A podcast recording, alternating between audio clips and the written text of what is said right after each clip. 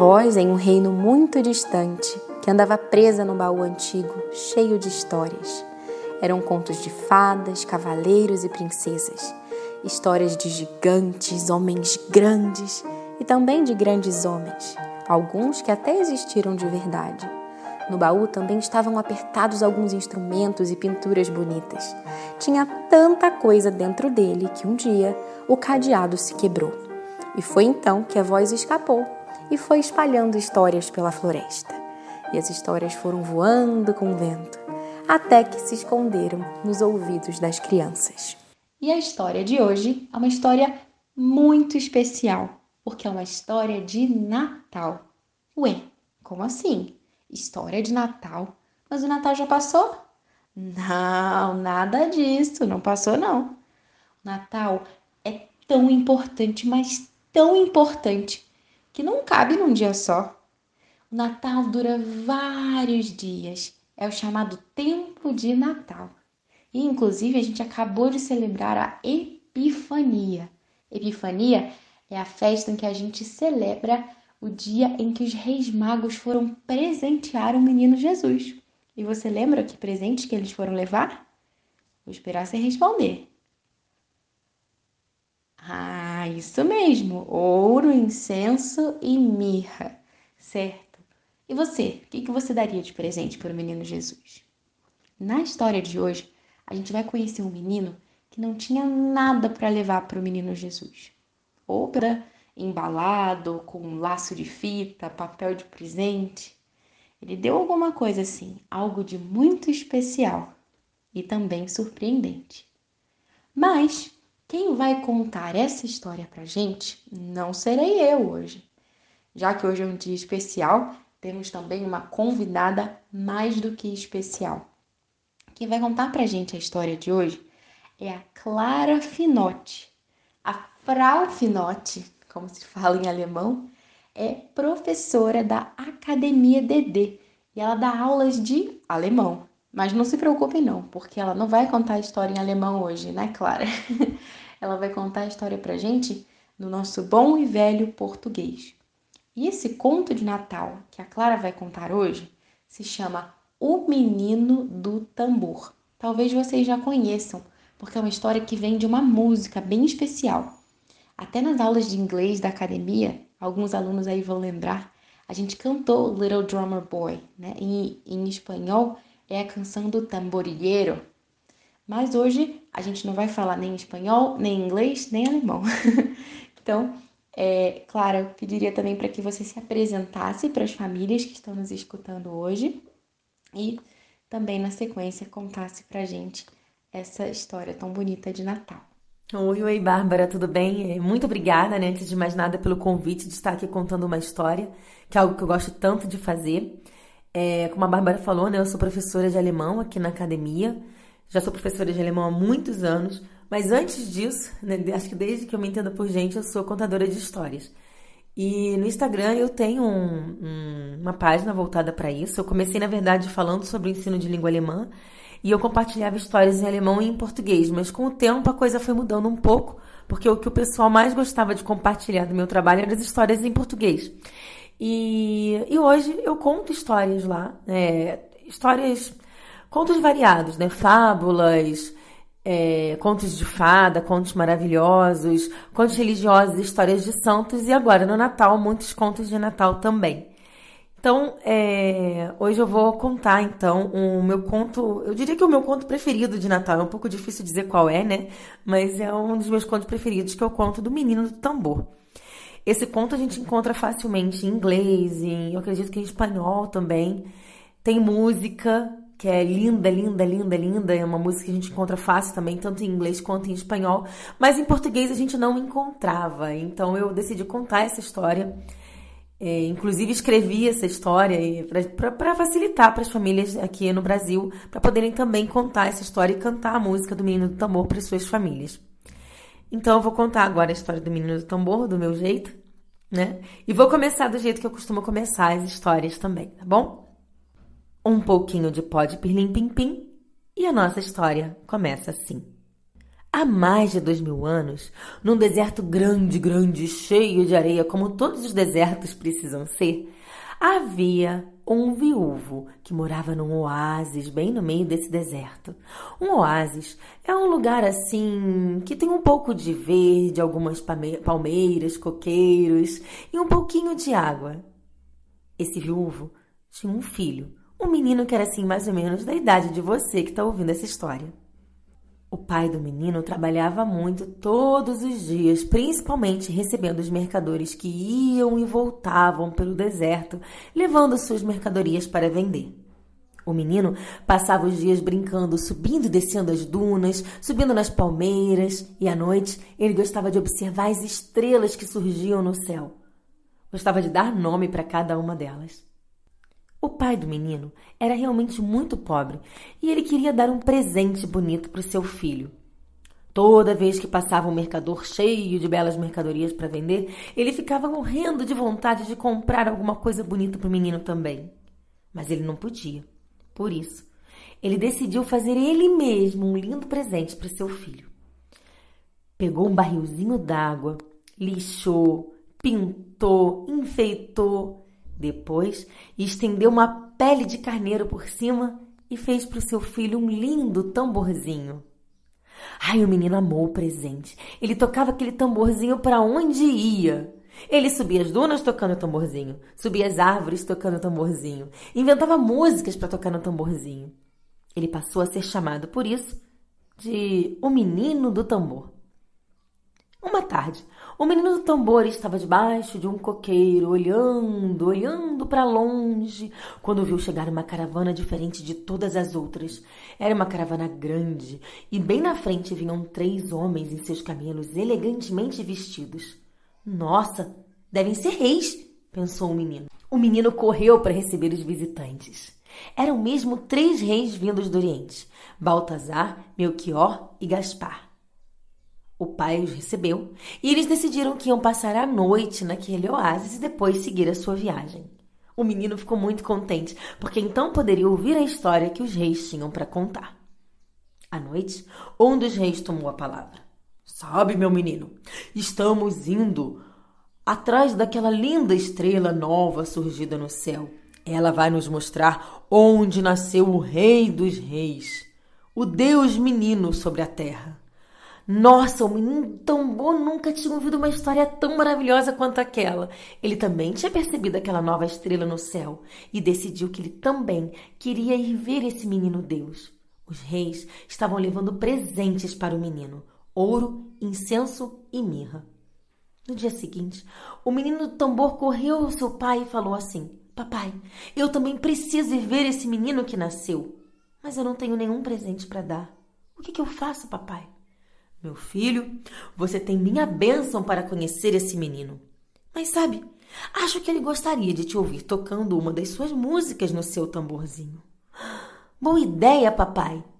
Eu vou tocar para ele uma canção feita por mim. E lá foi o menino, com a bênção do pai, atrás dos reis e de sua comitiva, seguindo a estrela que levava até o local onde o menino Deus havia nascido. O menino do tambor ia atrás da comitiva pensando na música que poderia tocar para o menino. Mas era difícil.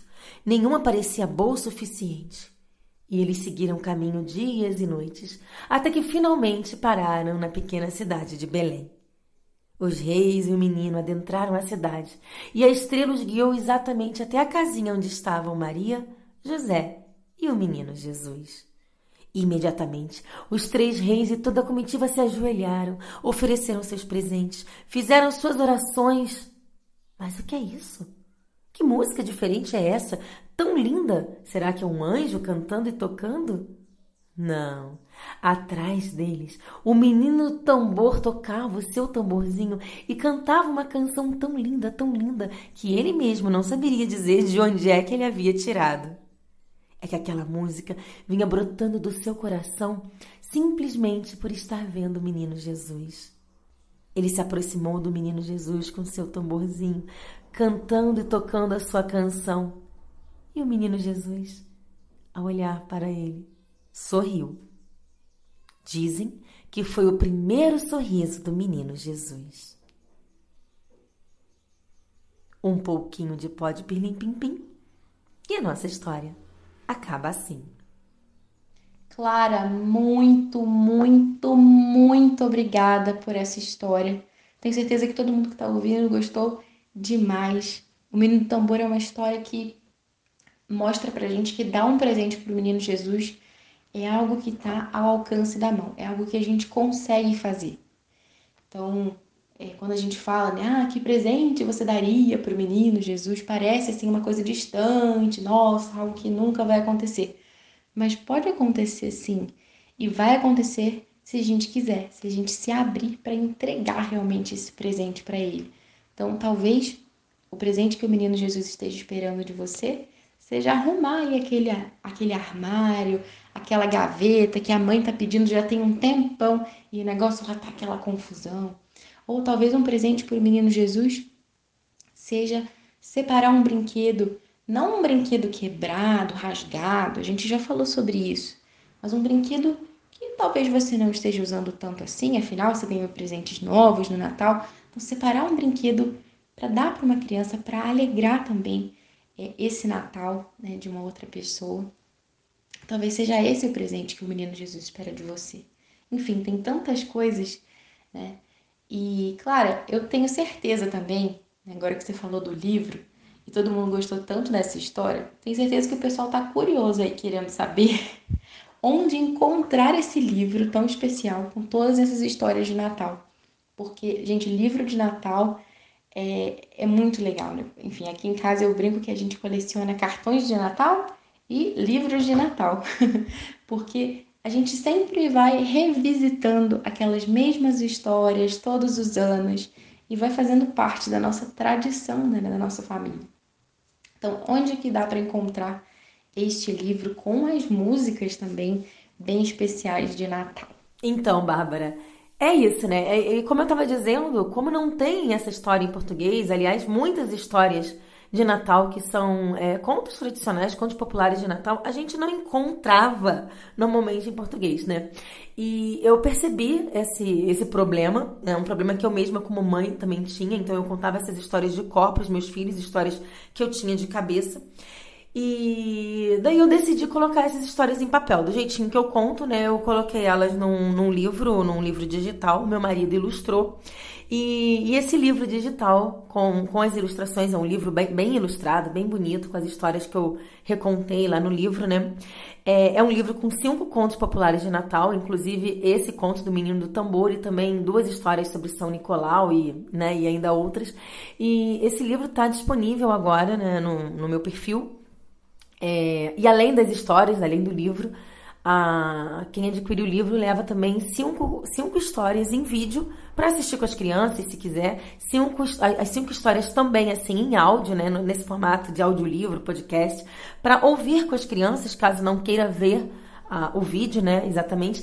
E o que eu considero, assim, maravilhoso, né? Para acompanhar as histórias, cinco músicas de Natal tocadas em voz e violão. Foi a minha irmã que cantou com com um amigo dela. E tá muito, muito bonito.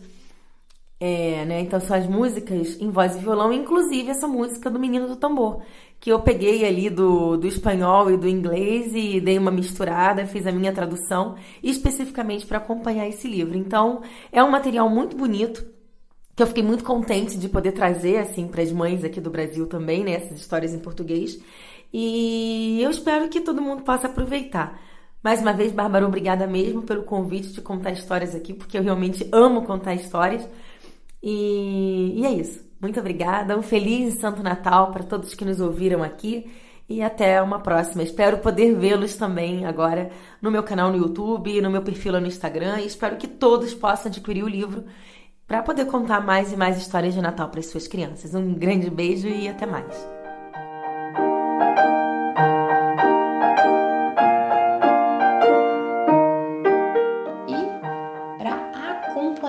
História de Natal tão bonita, eu separei aqui também, né? Dois poemas de Natal também muito especiais. Esses poemas foram enviados pela minha comadre, pela Anne, que mora lá no Rio de Janeiro, que é mãe da Cecília, minha filhada. Esses poemas estão num livro chamado Contos de Natal, de Bela Leite Cordeiro. E o primeiro poema é O Pastorzinho Feliz. Era uma noite bem fria, todo o rebanho dormia e os pastorzinhos também. Só um ficar acordado, olhando o céu estrelado, sem no mundo ter alguém. Não tinha um só carneirinho, neste mundo era sozinho, era o mais pobre também. Mas trabalhava com gosto, estava sempre disposto a qualquer um ajudar. Olhava o céu enlevado, quando viu maravilhado enorme estrela brilhar. E os anjos vinham chegando, alegres anunciando uma notícia sem par. Nascera Jesus menino, num presépio pequenino, lá dos lados de Belém. É o Deus da eternidade que vem trazer liberdade, salvar o mundo também. Os anjos iam cantando, suas vozes se espalhando, iam sumindo no além. O pastorzinho correndo, coraçãozinho batendo, foi aos outros acordar e deu a grande notícia. Era mesmo uma delícia, pois já estavam a esperar. E todos eles contentes procuraram mil presentes para o menino levar. Os mais lindos carneirinhos, pequeninos, bem branquinhos, iriam oferecer.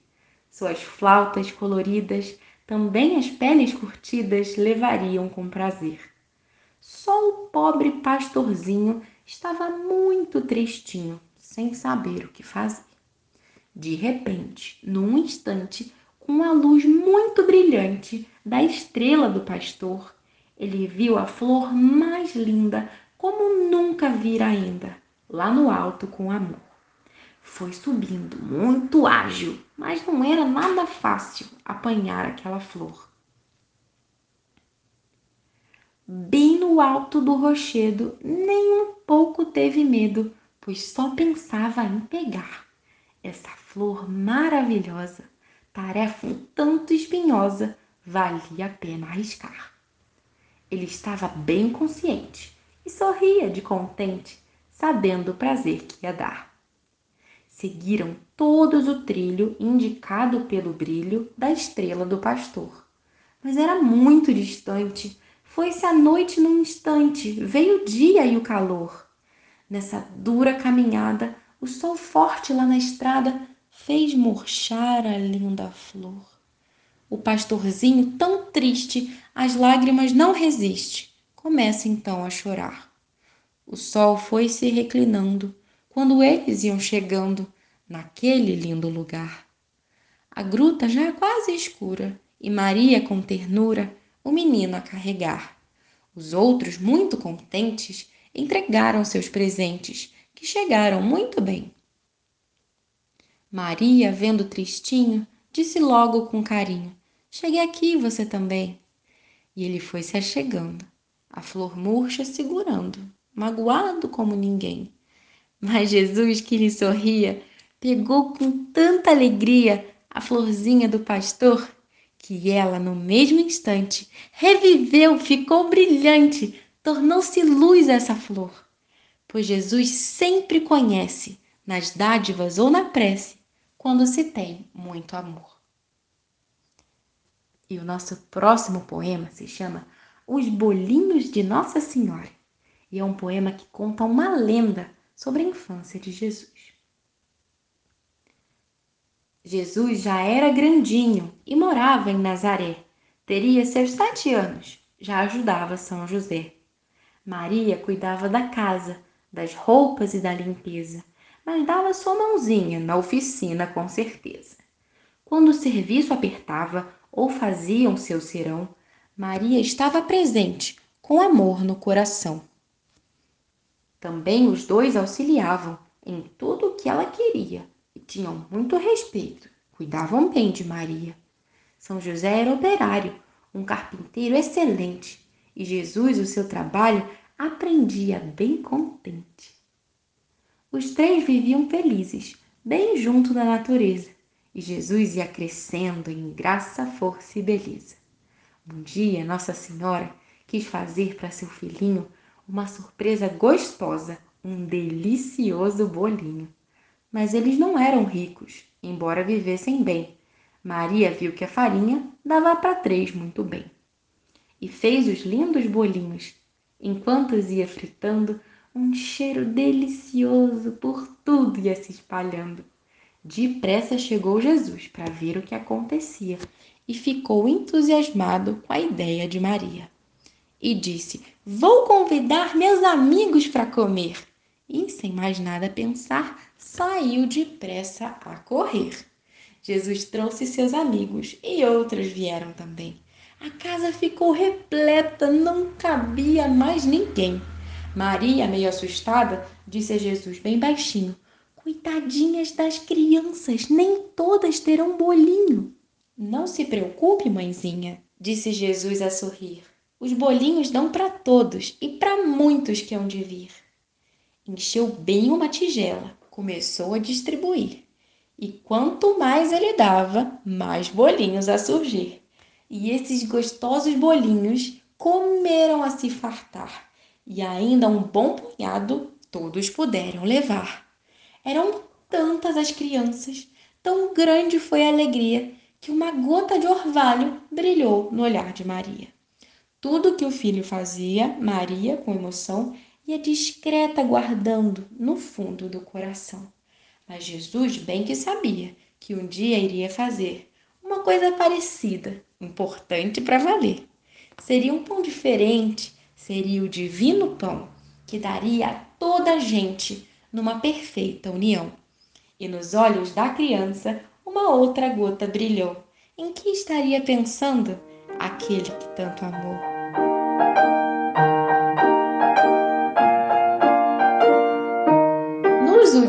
Episódios, a gente conheceu um pouquinho mais sobre Johann Sebastian Bach. Ouvimos as músicas que ele compôs, ficamos sabendo um pouco mais sobre a família dele, mas a partir deste episódio aqui, nós vamos conhecer um outro compositor também muito famoso que é Handel. Então, primeiro a gente vai ouvir o Aleluia de um oratório que Handel compôs que se chama Messias, né? no inglês Messiah. E dentro desse Messiah de Handel, ele conta toda a história de Nosso Senhor através da música. E esse trechinho que a gente vai ouvir hoje é justamente o aleluia, que é essa palavra que expressa tanta alegria que a gente tem agora nesse tempo de Natal.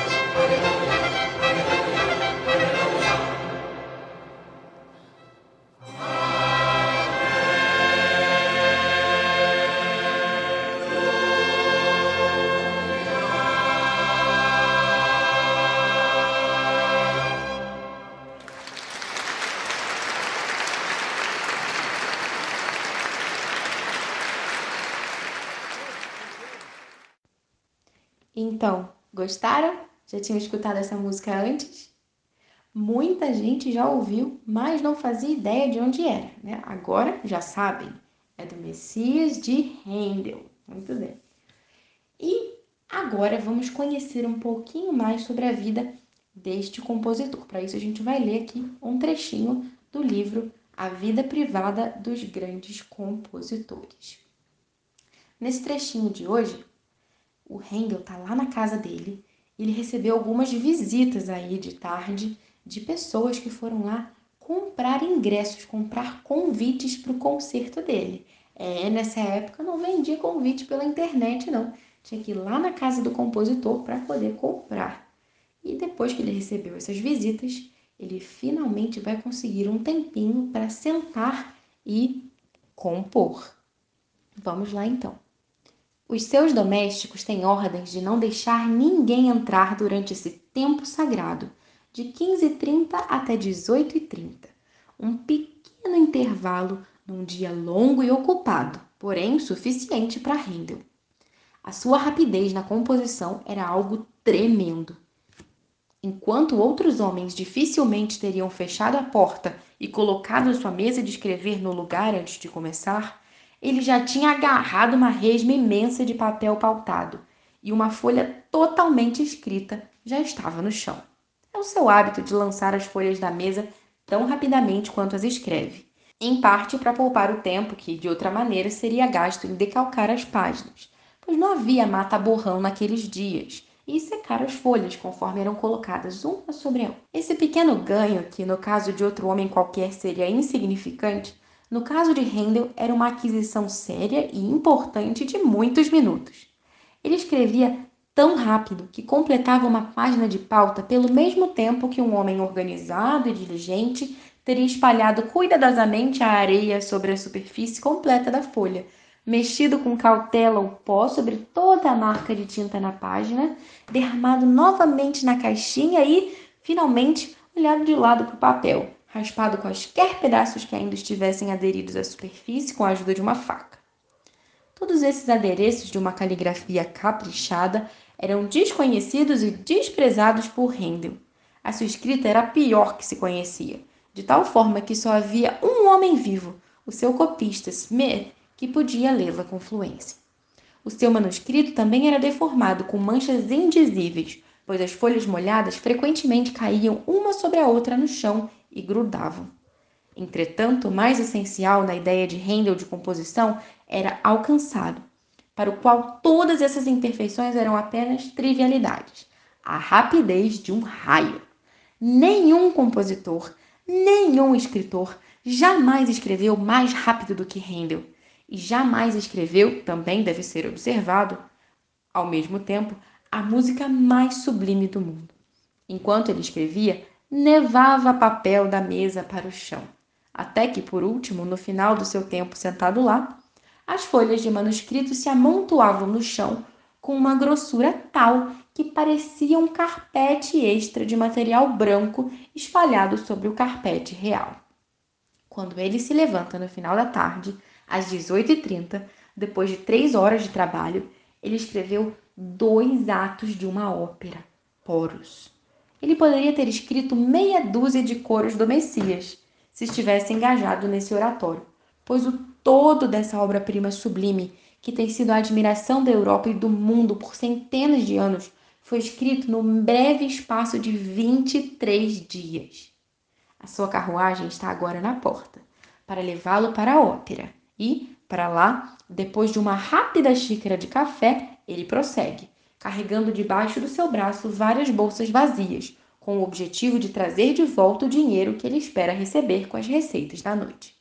O seu veículo se esgueira rapidamente pelas ruas intermediárias e logo está no King's Theatre, em Haymarket, para o qual, quando era chamado de Academia Real de Música, escrevera óperas na companhia de Bontini e Attilio Arioste, mas do qual ele é agora o único empresário e locatário. A ópera anunciada para a apresentação daquela noite é Rinaldo, uma peça que certamente encherá a casa e uma casa cheia se reuniu para ouvir a obra. Handel está num excelente humor. ele tem uma palavra bondosa para todos por trás das cenas. Para Madame Bernac, para Senesino, até para Madame Cuzzoni, com quem brigara tão impetuosamente nesta manhã. Para os instrumentistas também, que agora estão se aglomerando na orquestra, ele é tão gracioso quanto para os cantores.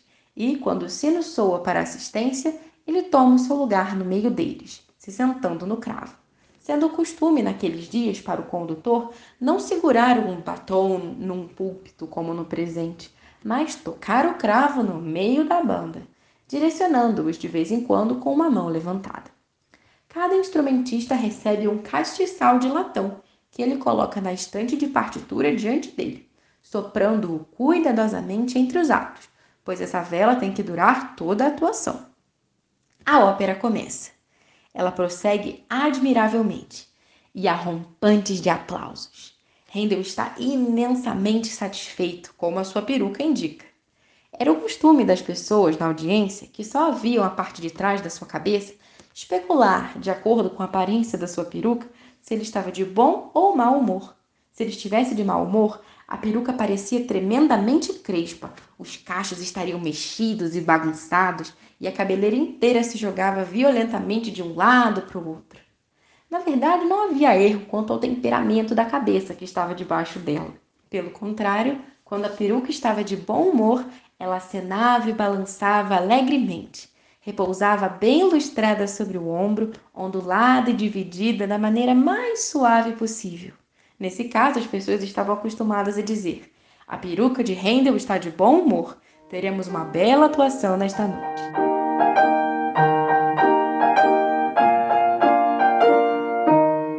Vamos então para o nosso enigma poético. E aliás, eu acho que esse enigma foi o enigma mais difícil de todos os enigmas porque demorou muito para chegar uma resposta, mas ela chegou e veio daqui de Curitiba. Antes de revelar a resposta, vamos relembrar o nosso enigma poético. Foge do frio e busca a primavera. Jamais tolera a inclemência e o rigor das estações. Sobre as torres da igreja inquieta voa. Toma banho nas águas da lagoa. Em poucas horas vê muitas nações. Transpõe os ares, chilra, é a mensageira do tempo em que floresce a laranjeira, do tempo em que há nos prados mais sorrir. Ave pequena de asas tão valentes que evitam, previdentes, as quadras em que a neve vai cair. Quem respondeu esse enigma foi o Henrique, aqui de Curitiba, meu vizinho. Vamos ouvir a resposta? Oi, meu nome é Henrique. Eu moro em Curitiba. A resposta do enigma é a andorinha. Muito bem. E vamos então para o nosso próximo enigma. Está aí a grande chance. Será que agora você vai ser o primeiro a descobrir e a responder lá na nossa postagem do Instagram? Se você for o primeiro, você será mencionado aqui no nosso próximo episódio do Era uma Voz. Vamos lá? Preparar, apontar, já! Em toda parte te sigo. Não me conheces, amigo? Com sol somente apareço, e de ninguém tenho apreço. Ora sigo, ora sou guia. Pequenina ao meio-dia, cresço à tarde imensamente. De mim não ficas ausente. Quando o sol morre, me escondo, porém sentido vai pondo. De noite surjo na sala. Não sei rir, não tenho fala, mas quando tu danças, danço quando caminhas, avanço.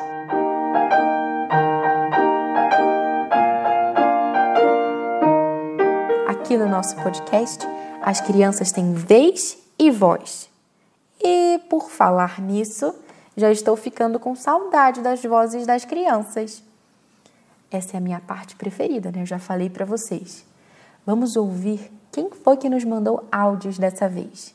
Quero saber o seu nome, quantos anos você tem, onde você mora, qual o seu livro favorito e por que, que você gosta tanto assim dele. Algumas crianças já me responderam. Vamos ouvir?